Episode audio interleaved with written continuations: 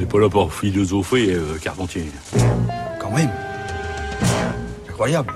Bonjour Géraldine. Bonjour Adèle, bonjour à toutes et à tous. Aujourd'hui, vous nous parlez de la sagesse du 7e art. Oui, c'est le titre d'un essai de Jean-Philippe Coste qui vient de paraître aux éditions Libère. Comme on le comprend dès ce titre, l'idée est bien de saisir la sagesse qui se déploie au sein du cinématographe. La démarche s'inscrit dans un mouvement actuel depuis Deleuze de philosopher à partir des films avec des cinéastes en compagnie d'acteurs, d'intrigues et de mise en scène. Toutefois, les approches peuvent différer dans ce même mouvement. Certains trouvent dans les films des incarnations parfaites de théories déjà existantes, quand d'autres s'emploient à dégager une philosophie propre à un genre cinématographique ou à une filmographie particulière.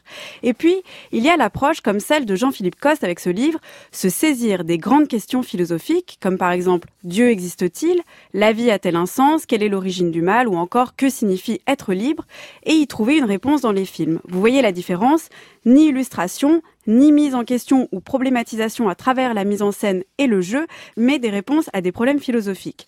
Comment les cinéastes répondent-ils à nos questions les plus philosophiques? Quelle sagesse proposent-ils à travers leurs films? Réponse avec quelques cas pratiques décortiqués par Jean-Philippe Cosse dans son livre. Always look on the bright.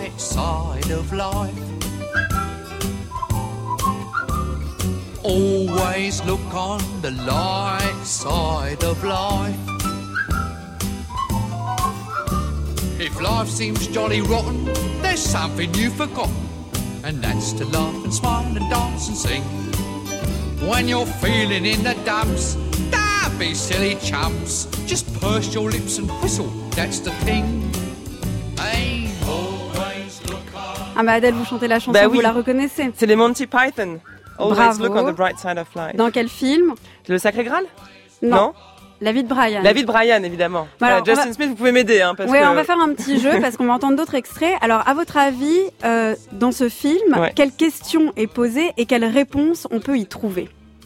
Justin Smith, vous l'avez en Quelle tête vous question philosophique peut s'y déployer et comment y répondre? Est-ce que la vie a un sens? Bah, La réponse est non. En fait, non, il y a ce- cet autre film de Monty Python, Le sens de la vie, The Meaning of Ouais. Life, que je connais mieux, mais Oui, c'est ça. la, Bon, la bah alors- vie de, Bah alors non. la vie de Brian, je sais pas. Vous nous répondez. Bah alors, la question, c'est tout simplement, selon Jean-Philippe Coste, en qui ou en quoi croit-on quand on croit en Dieu? Question que l'on peut décliner en d'autres interrogations. Qui est Dieu? Quelles sont ses qualités? Qu'est-ce qu'être divin? Et la réponse des Monty Python dans ce film est sans appel et évidemment drôle et absurde. Dieu est humain. Trop humain, beaucoup trop humain même, entendez par là insensé, risible, ridicule, dérisoire. D'une part parce que les humains ne peuvent croire qu'en une créature qu'ils ont imaginée à leur propre image, et d'autre part parce que les humains sont eux-mêmes ridicules, insensés, voués à l'absurdité de la vie.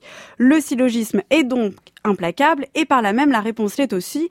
Qui est Dieu? Eh bien il n'est rien d'autre qu'un homme, et croire en lui ne relève que d'une envie très pressante. Steven Spielberg présente Retour vers le futur, un film de Robert Zemeckis. Marty mène une existence banale. Aucun McFly n'a jamais laissé la moindre trace dans toute l'histoire de Hill Valley. Vous savez, l'histoire, elle va changer.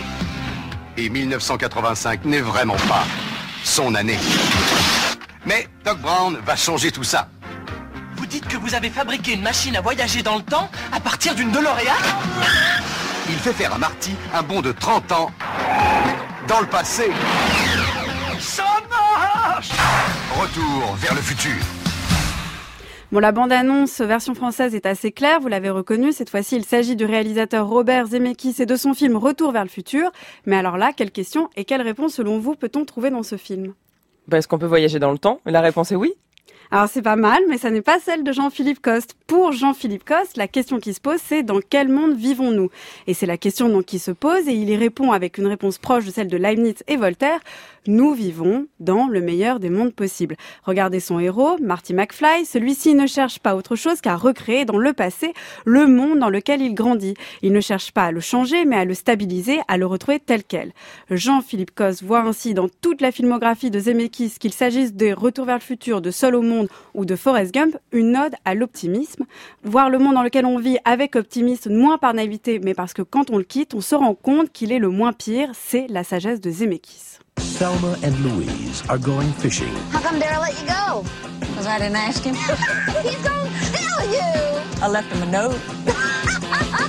Thelma and Louise are going to catch hell. I'll have a wild turkey straight up and a Coke back, please. Thelma!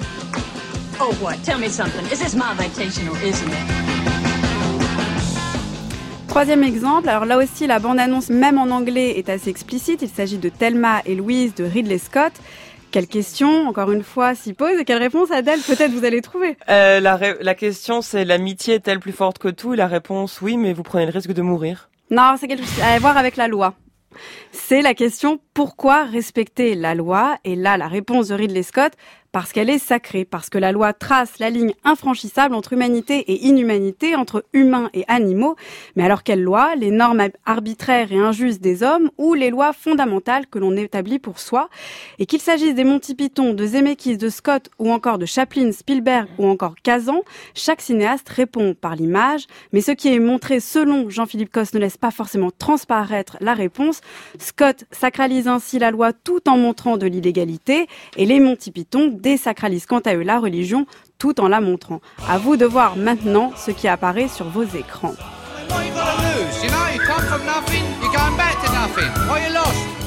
Bon, il faut que je lise le livre pour mieux répondre à vos questions, Géraldine. Mais, mais, Mais comme quoi les réponses et les questions sont il y, en- multiples. il y en a beaucoup, n'est-ce pas? En tout cas, c'est pas celle de. Alors, comment s'appelle l'auteur de ce livre? Le titre c'est La sagesse du 7e art, répondre aux grandes questions avec le cinéma anglo-saxon et c'est paru aux éditions Libère. C'est noté. Merci Géraldine. Votre chronique est à réécouter en ligne sur le site du journal de la philo.